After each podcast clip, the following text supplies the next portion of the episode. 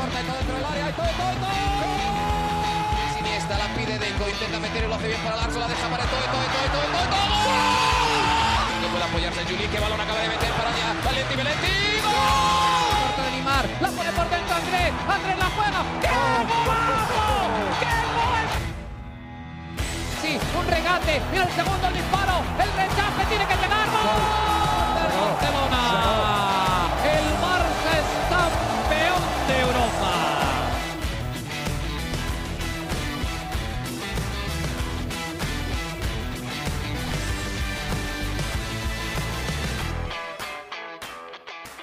Hola amigos de ADN Barça, bienvenidos a una nueva edición de nuestro podcast, como todos los lunes, junto a Mariana Guzmán directamente desde Barcelona, triunfo del Barça, lesión de Dembélé, pero sobre todo la noticia del día de hoy es que tendremos un par de clásicos más en las semifinales de la Copa del Rey, vamos a estar hablando de todo eso y un poco más junto a Mariana, como siempre, todos los lunes. Mariana, ¿cómo estás? Bienvenida nuevamente a ADN Barça Podcast.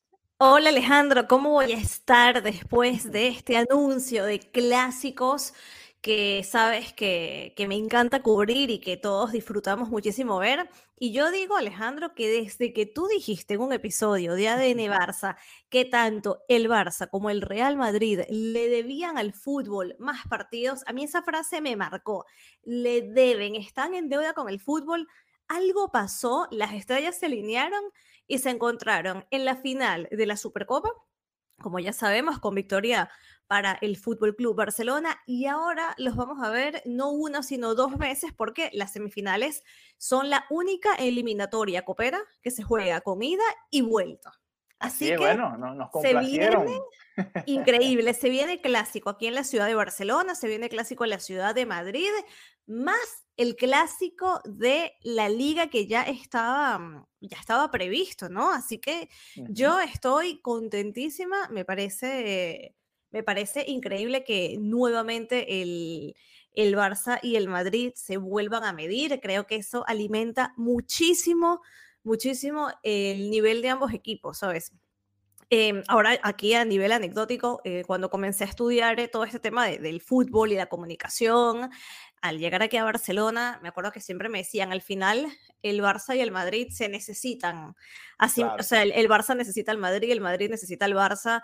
Y, y cuando estudias la historia de, de ambos clubes, te das cuenta de que es así, que mm, un club pasa por el otro independientemente de, de, esta rivalidad, precisamente por eso se necesitan. Entonces, ver estos clásicos en el, en el, calendario ya me pone de muy, muy buen humor y yo creo que no hay nada que al Barça o no hay nada que al Madrid le dé como más, hay que ganarlo, que un clásico. ¿Sabes? Y no sé, me parece que es maravilloso que, que se vayan a enfrentar tantas veces y, y además que si lo analizas, que salga esta noticia hoy, eh, también está súper interesante porque sabemos que el Barça va líder, ¿no? Va líder con cinco puntos de distancia del Real Madrid. Sabemos que el Barcelona le acaba de ganar en esta, en esta final de la Supercopa. Entonces es un, un muy, muy buen momento también para el Fútbol Club Barcelona, para el proyecto de Xavi, para los jóvenes. Son, son momentos importantes dentro de la temporada que es sin duda más que un partido, más que un título, es dar ese golpe sobre la mesa. En el caso del Barça, en el sentido de lo que, de lo que consiste esta reconstrucción del equipo, ¿no? De repente para, para el Madrid, por supuesto que un clásico es un clásico y siempre se va a querer ganar, pero yo creo que en el caso del Barcelona, además de la maravilla y la emoción que genera un clásico, es también decir, mira, es que ahora el Barcelona, como lo decía en el, en el documental de, Prime Video, al final los resultados de los últimos años no son lo que el Barça está acostumbrado y que ahora pueda medirse ante su eterno rival y ganarle, es como el camino, decir, bueno, ahora sí, esto se está enderezando, así que, que nada, yo, yo contenta de, de, ver, de ver clásicos, Alejandro. Sí, sí, yo también. Fíjate, eh, es importante, ¿no? Se nos me olvidó mencionar en la introducción eso, ¿no? El tropiezo del Real Madrid ante la Real Sociedad en el Santiago Bernabéu este domingo, empate a cero, partido muy entretenido que le permite Quiero, por al... cierto, uh -huh. perdón que te interrumpa, pero es que quiero, por cierto, decir qué gran equipo es la Real Sociedad. De verdad, qué gran equipo es. Eh, los vi aquí la semana pasada en, Barcelona contra, contra el Barça y lo volví a ver eh, ayer, bueno, por, por, televisión, no, no, en directo. Y, qué gran equipo, de verdad, qué, qué, gran trabajo están haciendo esta temporada. Y, y también me ponía un poco en perspectiva de, de que fuimos un poco críticos, ¿no?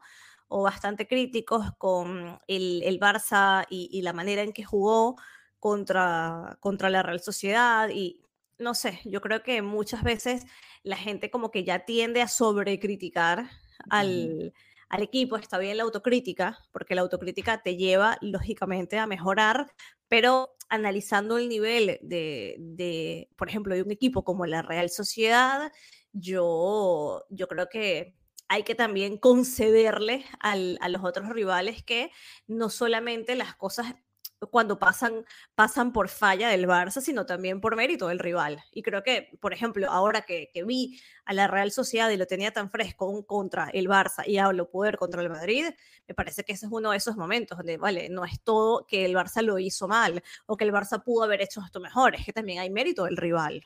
Sí, claro, por supuesto. Por algo están terceros en la liga, ¿no? Y por algo le jugaron muy buenos partidos a ambos, al Barça y al Madrid. Eh, al Barça igual le, sigue faltando es la pegada, ¿no? Creo que esa fue la crítica de ese día, que el 1 a 0 parecía corto y, y, bueno, al final la Real Sociedad tuvo varias oportunidades, como las tuvo ayer contra el Real Madrid. Se fue en los dos juegos sin anotar gol, pero la realidad es que tuvo muchas opciones de, de hacerlo, tanto en el Camp Nou como en el Santiago Bernabéu, así que es verdad, eh, aplauso para ellos porque han hecho un par de partidos interesantes, ¿no? Eh, te estaba comentando ah, lo de los clásicos. La importancia primero de, tener esta ventaja en la liga, por supuesto, todavía falta que lleguen esos partidos de, ida y vuelta en la Copa del Rey, pero la importancia además también de haberles ganado esa final en la Supercopa de España, ¿no? Creo que la presión sería incluso más todavía si se hubiese perdido esa final contra el Real Madrid.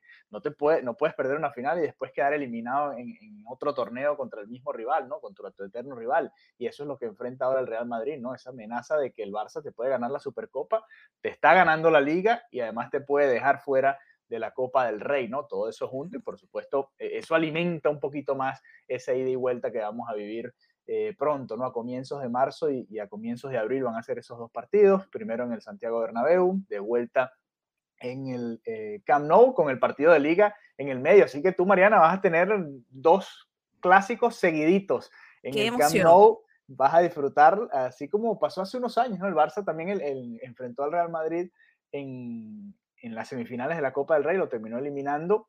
Y, y, bueno, ahora a tener una nueva oportunidad de hacerlo, ¿no? Y vamos a ver qué, cómo le va al equipo de aquí a allá pero ahora, como tú decías, es un buen momento, un momento interesante para el Barça porque pareciera que está yendo todo bien, más allá de que hay momentos en que el juego no termina de convencer en resultados y en cifras este, este, equipo del Barça es impresionante. Si el miércoles se le gana al Betis, se va a completar la primera vuelta con 50 puntos. 50 puntos. La, proyección es impresionante. Eh, es, increíble. Es de los mejores equipos que, ha habido del Barça. Sí, y ojo también, porque vendrá también la respuesta del Real Madrid, ¿no? De, oye, eh, el Barça le ganó la Supercopa, eh, hay que buscarla me imagino que obviamente Ancelotti va a buscar la manera de, darle una vuelta a esta situación y de sacar también su, arma, sus armas más fuertes, ¿no? Entonces también en ese sentido va a ser muy interesante cómo, mm, cómo van a plantear ambos entrenadores este clásico, ¿no? Estos clásicos. Así que, nada, yo mm, yo, yo veo este panorama, por, por lo menos los clásicos aquí en, en el Camp Nou, viendo la afición, lo involucrada que está, lo, la manera en la que están animando. O sea, por ejemplo, el último partido, el que fue aquí en, entre semana, que además hacía un frío horrible. Obviamente no fueron tantas personas como fueron contra el Getafe, ¿no? Imagínate, habían como 50 mil y algo y contra el Getafe fueron 70 mil y algo porque era domingo. Pero las personas que estaban hacían el ruido, la bulla, el apoyo como si hubieran 70 mil o más. Entonces, ¿por qué saco esto a colación? Porque al final eh, lo que hace la, afición en el Camp Nou, la manera en la que cada vez veo que apoyan más al equipo, esto es un, elemento que, no puede pasar desapercibido de cara a los partidos que se juegan aquí en casa. Sí, sí, no, totalmente. Y, el momento que está viviendo la institución, ahora claro, vamos a ver, ya vamos a hablar un poquito de la lesión de Dembélé y lo que eso implica, ¿no? Para, para lo que viene ahora, porque viene un mes de febrero muy interesante, justo antes de esos eh, dos enfrentamientos contra el Real Madrid, ¿no? El partido contra el Betis entre semana es muy interesante, está la eliminatoria del Manchester United también que viene por ahí y, a ver, ¿no? Porque sé que Dembélé no es el favorito de muchos acá en, en, en Can Barça. tiene, tiene como dos vertientes, ¿no? Los radicales que son muy dembelistas, el otro lado de, la ecuación que no le gusta Dembélé para nada y creo que hay un grupo en el medio que sabe que Dembélé es un poco bipolar, ¿no? Que a veces parece de los mejores jugadores en su posición en el mundo y a veces parece uno de los peores, ¿no? tiene, tiene ese par de... Sabes que leí a propósito de lo que comentas, había un periodista que no tengo el nombre acá, es que me encantó lo, lo, el titular que utilizó. Aquí está, Francisco Cabezas. Eh, escribe para El Mundo y lo que escribió era algo así, ajá, Dembélé y el spoiler imposible. Y es verdad, es imposible. Dice, es el único futbolista en el que el spoiler es imposible. Y no, no hay una mejor manera de, de de decir, o sea, de referirse a Dembélé, porque al final, cuando pensamos que va por un camino, cuando está fatal, va fatal y luego hace un partidazo. Cuando está haciendo un partidazo, te sorprende siendo lo fatal. Cuando logra una racha maravillosa de que no se lesiona, va y se lesiona y dices, Dios mío, es que nunca sabemos con qué nos va a salir Dembélé y bueno, hay que, hay que reconocerle que, esta lesión de, de, Dembélé viene en este sentido a, ser sorpresiva, ¿no? Porque había estado un año, 102 partidos sin tener, un año y 102 partidos sin tener ningún percance que, que lo estuviera afectando. Y como me imagino que recuerdas muy bien, Alejandro, este no era el Dembélé de antes, ¿no? El Dembélé de antes era una lesión tras lesión tras lesión, entonces ya había mm, dejado eso atrás hasta este partido en Montilive, en la ciudad de, Girona, donde, bueno, eh, se, se, le complicó ¿no? el, el, muslo izquierdo, que es como el lugar donde ya creo que hasta siete veces le ha generado estar, eh, como dicen, en la enfermería. Sí, no, increíble que, que bueno, un jugador que, que, es tan propenso a las lesiones había pasado todo este tiempo, ¿no? Habíamos dicho, bueno, ya eh, porque esta es una lesión normal del fútbol, simplemente que a Dembélé le pasaba a cada rato, ¿no? Era como tan, tan, tan seguido que le sucedían este tipo de situaciones que, que prácticamente no le permitía casi ni, jugar tan a menudo, ¿no? Ahora finalmente se ha recuperado y se cae en un momento para el Barça complicado, ¿no? Vamos a ver, por fin, bueno, se acabó la suspensión de, de, tres partidos de Lewandowski, vuelve también Ferran Torres, Ansu Fati jugó estos partidos, los jugó como nueve, pero realmente no se vio del todo cómodo, creo que no, no estaba al gusto ¿no? en esa posición como tal. Vamos a ver si ahora lo utiliza por la banda, por donde ha jugado en Belén muchos partidos. Y, a ver ahora Rafiña. Rafiña ha dado unas declaraciones muy interesantes y es que él mismo acepta que no ha estado al nivel, ¿no? Y este es el momento para que demuestre por qué el Barça pagó 60 millones por Rafiña. Sí, tenemos mucha fe en Ansu Fati. Bueno, y lo mismo quizás aplica para Ferran Torres, ¿no? Que también se va a pagar un, un buen dinero.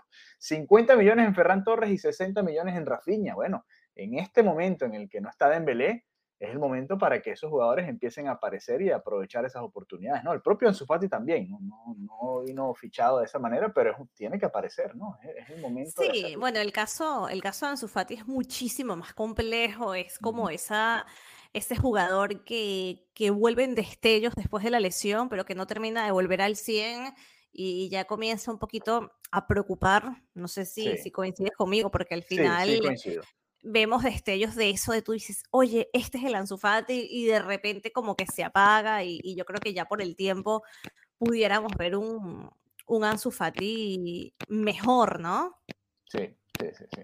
Es que, a ver, nosotros el, teníamos la sensación de que Ansu Fati iba a ser una superestrella del fútbol, ¿no? Que iba a ser un crack, que iba a ser de los mejores jugadores del planeta. Con la lesión, por supuesto, todo eso se frenó, toda esa proyección que tenía, pero al ser tan joven decíamos, bueno, todavía tiene tiempo como para seguir demostrando, ¿no? Como para seguir eh, en esa proyección, aunque han pasado algunos años, ¿no? Y, las lesiones han interrumpido mucho ese proceso, pero es que la verdad es que está muy lejos de ese jugador, ¿no? Y, y sigue siendo un buen jugador pero no al nivel aquel, ¿no? Y quizás no al nivel del Barça. Entonces sí, estoy de acuerdo contigo. Yo tengo todavía la idea de que él va a ser un grandísimo, grandísimo jugador. O sea, ya lo es, pero digo que de cara al futuro vamos a seguir viendo muchísimos goles, muchísimo talento. Pero sí es verdad que todavía no, no está terminando de, de, de encajar, ¿no? Como, como sabemos que, que, puede hacerlo.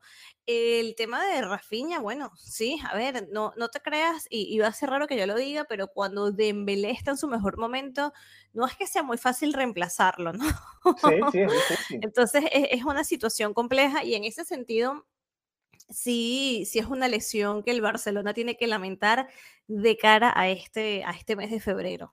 Así que eh, por esa parte, ojo, el, planteamiento tendrá que, cambiar y sabemos también que, para Xavi Dembélé es un jugador fundamental y de los más importantes, ¿no? Así que también hay que ver cómo esto afecta, no sé, eh, mm, temo, temo un poco, ¿no? Porque arriba hay, hay, ciertos jugadores que, que no terminan de... Bueno, ok, Ferran Torres. Voy a dejar de ir al grano. O sea, temo por esto, Alejandro. Temo por, por cómo tenga que replantearse todo. Y, y te bueno, por Ferran Torres, lo lamento. Yendo, yendo por ahí para que Se tenía que decir y se dijo. Y que bueno, hay varios jugadores. Ok, no, ya. Ferran Torres, ese es mi miedo. Sí, sí, sí. Bueno, también yo, yo pondría ahí en el mismo grupo Ferran Torres, Rafiña y un poquito Ansu Fati. Eh, no, no, no, no, no, no, no, no. A ver, a ver. Vamos a calmarnos. Vamos a calmarnos. A ver, Ansu Fati está en un escalafón distinto para mí. Luego yo creo que Rafinha y luego está Ferran Torres. Sí, es que, es que ha decaído mucho en estos meses de, de temporada, ¿no? Sí, sí, sí. Eh, pero bueno, a lo que voy, que todos tienen que demostrar un poco más, ¿no? Creo que e, ese es el saco grande, ¿no? Ya después, obviamente, hay niveles y hay, diferencias, pero un poco yendo y agregándole a tu comentario, Xavi en los partidos que se le han, eh, o los partidos importantes, o los partidos en los que se le ha complicado la situación durante el partido, Xavi ha acudido al sistema con cuatro mediocampistas y ahí es donde creo que puede estar la solución. Eh, a ver, obviamente va a entrar alguien por Dembélé adelante. Yo creo que va a ser Ansu Fati. Simplemente va a mantener a Ansu Fati y a Lewandowski. Y va a jugar con esos cuatro mediocampistas. Ahora, aquí la, la, situación es la siguiente. Tiene que jugar mucho más que Sie y hasta el propio Pablo Torre o, o, Sergi Roberto, porque si no vas a fundir a Pedri, a Gabi, a Busquets y a De Jong, que son los cuatro que bueno, jugando en Pero ves que ya cambia el equipo, ves que ya cambia el equipo. Ya con esto que estás planteando es lo que dices tú, los vas a fundir, es que ya... Claro, no pueden jugar cada tres días esos cuatro, no van Por eso mismo, por eso, por eso digo, es que se complica un poco eh, todo el, el, el, el el puzzle del equipo. o sea, eh, se, se, complica bastante porque mm, sabemos que, y, lo vimos, ¿no? Eh, que ojo, no, no, tiene que ver directamente con, con este, eh, esto que, vamos a que estamos comentando ahora, pero cuando no vimos a Lewandowski, cuando no vimos a Araujo, es que vemos un, un, equipo distinto, en este caso no es Lewandowski, pero cuando ya comienzas a ver que hay unos eh, unos cambios en, en, la medular y en el ataque, uff, eh, puede, puede verse otra cara del Barça que quizás no sea la, la que queremos ver de, en, este momento de la temporada. Bueno, ahí es donde es importante que a que sí le ha dado más minutos, ver si va a utilizar a Sergi Roberto en esta posición. Pablo Torre no ha jugado prácticamente nada y, bueno, llegará un momento en el que lo tiene que utilizar. Mira, los próximos partidos no son fáciles tampoco. Viene eh, Betis, Sevilla, Villarreal, Manchester United. Son los cuatro partidos que Todo menos fácil, todo menos fácil. Un calendario complicado, pero es que algunos de estos partidos tienen que jugar algunos de los jugadores que hemos mencionado, ¿no? Porque si no vas a fundirlos, son, a ver, 15 días, 16 días, cuatro juegos. Imagínate tú, un, eh, promedio da un partido cada cuatro días, por supuesto que no, no es lo más saludable, ¿no? Además, después sigue, ¿no? Porque después, tres días después del Manchester United viene el Cádiz, de nuevo el Manchester United, Almería, o sea, es un calendario complicado en el mes de febrero, seis partidos y, va a estar bastante cargado. Liga, Copa del Rey, Europa League. Sí, la verdad que sí. Y que luego no solamente son, eh, bueno, en este caso de Dembélé, luego van saliendo lesiones, van, van pasando cosas en el camino, ¿no? Por eso siempre es tan importante que, que haya esas rotaciones y que puedas contar con, con otros jugadores, ¿no? Esa profundidad en el banquillo que por talento creo que Xavi en este momento sí tiene, pero eh, más allá del talento es la manera en la que se entienden en, el terreno de juego, ¿no? Que, que, creo que también es casi tan importante como el talento del jugador en sí.